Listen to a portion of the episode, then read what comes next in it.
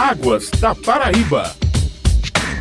Bom dia, ouvintes. Quarta-feira, dia de Águas da Paraíba, o programa da ESA, Agência Executiva de Gestão das Águas do Estado. Esta semana vamos falar sobre temperaturas e sensação térmica, que são temas que confundem bastante as pessoas, além de chuvas e previsão do tempo para os próximos dias. Nossa entrevistada de hoje é a meteorologista da ESA, Carmen Becker. Seja bem-vinda, Carmen. Bom dia. Bom dia e bom dia a todos os ouvintes. É verdade que o litoral tem registrado temperaturas abaixo dos 25 graus e a sensação térmica na casa dos 20 graus? Sim, essas temperaturas mais baixas, abaixo de 25 graus, elas são registradas no período noturno, especialmente durante a madrugada. Neste mês de setembro, estamos registrando temperaturas em torno de 21, 22 graus durante a noite, já no início do dia. Isso é uma condição normal do resfriamento noturno que acontece e no mês de setembro já é um mês posterior ao encerramento do período mais chuvoso então as temperaturas são ainda um pouco mais amenas. Mas agora, a partir do mês de outubro, a tendência é a temperatura se elevar, o tempo ficar mais abafado e a temperatura da noite se aproximar mais da temperatura do dia, ficando a noite abafada e o dia com sol quente também. Como explicar para o nosso ouvinte de maneira bem didática a diferença entre temperatura registrada pelo aparelho e a sensação térmica? A temperatura medida pelo termômetro meteorológico é o da dado que é registrado o que está acontecendo naquele momento. A sensação térmica, ela é uma condição que nós sentimos no nosso corpo, no nosso organismo, a sensação de estar mais quente, mais frio, mais abafado, menos abafado, mais úmido, menos úmido. Isso depende muito da intensidade dos ventos e da condição de umidade relativa do ar. Se nós tivermos um ambiente com pouco vento e bastante úmido, o ar úmido tende a reter mais calor. Então nós sentimos, nós temos a sensação sensação que está mais quente, mais abafado. Então, a temperatura do aparelho, aquilo que é medido realmente ali, e o que nós sentimos depende muito da questão do vento, da umidade, da direção do vento, uma sequência de fatores que influencia isso. É o que o nosso corpo sente, que nem sempre é o que realmente mede o aparelho. Às vezes nós sentimos, ah, hoje está muito quente, muito quente, e no termômetro não está tão elevada assim a temperatura. Isso geralmente por condição de pouco vento e maior concentração de umidade relativa do ar. E na região do Brejo, lá o frio é ainda maior nesse nesse mês de setembro? Caso sim, o que que explica essa temperatura mais baixa? Os meses mais frios aqui no estado da Paraíba, das madrugadas mais frias, ocorrem entre os meses de julho e agosto. Em setembro já há uma gradativa elevação da temperatura durante a madrugada e durante o dia também. No brejo, as temperaturas máximas que ocorrem durante o dia são mais baixas do que todo o restante do estado da Paraíba. Então, no brejo é diferente, a temperatura do dia ela é mais baixa que nas demais regiões. Mas a tendência é de haver um acréscimo gradativo da temperatura com o passar do mês de setembro até para outubro. Onde são registradas as temperaturas mais baixas na Paraíba? Para quem gosta de viajar para lugares mais friozinhos, tem alguma cidade por aqui que figura entre as mais frias da região Nordeste? Como nós falamos, a região com temperaturas mais amenas agora nesse mês de setembro realmente é a região do Brejo, devido a ser um, um terreno mais acidentado, mais elevado, né, uma região mais montanhosa e bastante arborização. Então, então, para quem está procurando um ambiente mais ameno, temperaturas mais amenas, ainda é a região do Brejo. Regiões mais elevadas e região do Brejo, região de areia, bananeiras, é um excelente local para quem quer fugir um pouquinho das áreas mais quentes. Agora vamos falar de chuvas. Quais as maiores chuvas registradas pela ESA neste mês, onde e os índices, e como explicar os fenômenos meteorológicos que as provocaram? Com relação à ocorrência de chuvas no estado da Paraíba durante o mês de setembro, a, a maior concentração de chuvas ocorreu na região do litoral, especialmente litoral sul. Isso em decorrência da intensificação dos ventos que sopram do Oceano Atlântico em direção ao continente, que trazem bastante umidade do mar em direção à costa. Esses ventos sopram predominantemente de sudeste, então os municípios mais favorecidos de setembro até o momento foram Pitimbu, no litoral sul, Alhanda, litoral sul, seguido de João Pessoa. Pitimbu, até o momento, acumulou 79,1 milímetros, Alhanda 61,1 1,1 e João Pessoa defara 57 milímetros. Isto até o dia de hoje. Vale salientar que o mês de setembro já está fora do período normal de chuvas aqui no estado da Paraíba. Então, o nosso estado tem preferencialmente dois períodos de chuvas, que é de fevereiro a maio, que abrange as regiões do Sertão, Alto Sertão, Icariri, Curimataú, e o período de abril, maio, junho e julho, que favorece as regiões do litoral Brejo e Agreste. Então, setembro já estamos no início do período normal de estiagem. A tendência daqui para frente essas chuvas se tornarem mais reduzidas até o mês de dezembro. Aí em janeiro já começam as primeiras chuvas já na região do Alto Sertão. Mas faz parte do ciclo normal de chuvas que ocorre aqui no estado da Paraíba. De modo geral, qual a previsão da ESA para setembro? Tem como a gente se surpreender com os índices? Então, como nós mencionamos, setembro já está no período normal de estiagem no estado da Paraíba. Então, é a tendência de que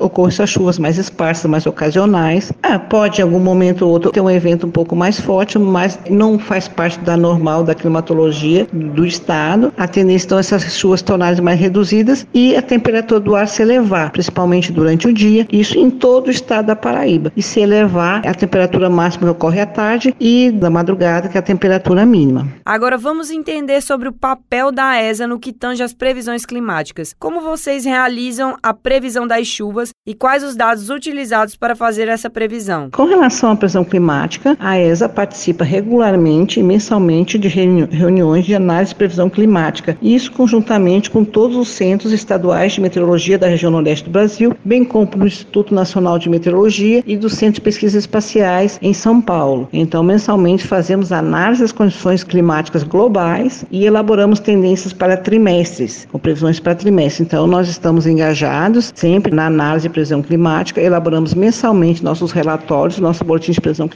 e fazemos o acompanhamento sistemático, principalmente dos sistemas de grande magnitude, grande escala, como El Ninho, Laninha condições de polo de temperatura no Oceano Atlântico. São parâmetros muito importantes na configuração de um período bom ou ruim de chuvas aqui no estado da Paraíba. Então, estamos sempre ativos e sempre alerta a todos os sistemas que possam atingir aqui o nosso estado e fazer uma previsão antecipada do que possa ocorrer climatologicamente. O que é a sala de situação e como é que é o trabalho de monitoramento das chuvas nela? A sala de situação da ESA está localizada na Gerência de Monitoramento e Hidrometria da ESA, em Campina Grande. É composta por cinco meteorologistas, além de hidrólogos e topógrafos, também somada a colaboração da Defesa Civil Estadual, Corpo de Bombeiros, aos órgãos afins ligados na questão de desastres naturais. Então, nós temos esse monitoramento diário, ininterrupto, inclusive finais de semana, e feriados, é 24 horas por dia. E qualquer fator adverso que possa ocorrer, os órgãos competentes são comunicados, são feitas reuniões, são feitas discussões para discutir sobre esse evento e lançar futuros avisos meteorológicos. Quantas plataformas de coleta de dados a Paraíba possui atualmente? Onde ficam? As 96 estações de coleta de dados, estações meteorológicas de forma automática, elas abrangem todo o estado do Paraíba, todas as micro-regiões regiões do estado da Paraíba, com uma densidade bastante acentuada, favorecendo a todas as regiões e, e principalmente os microclimas existentes. Acabamos de falar com a meteorologista da ESA, Carmen Becker. Muito obrigada pela participação e até a próxima. Muito obrigado e estamos sempre à disposição. Um abraço. Perdeu o programa de hoje? Você pode acompanhar o Águas da Paraíba na sua plataforma digital favorita. Até semana que vem, ouvintes.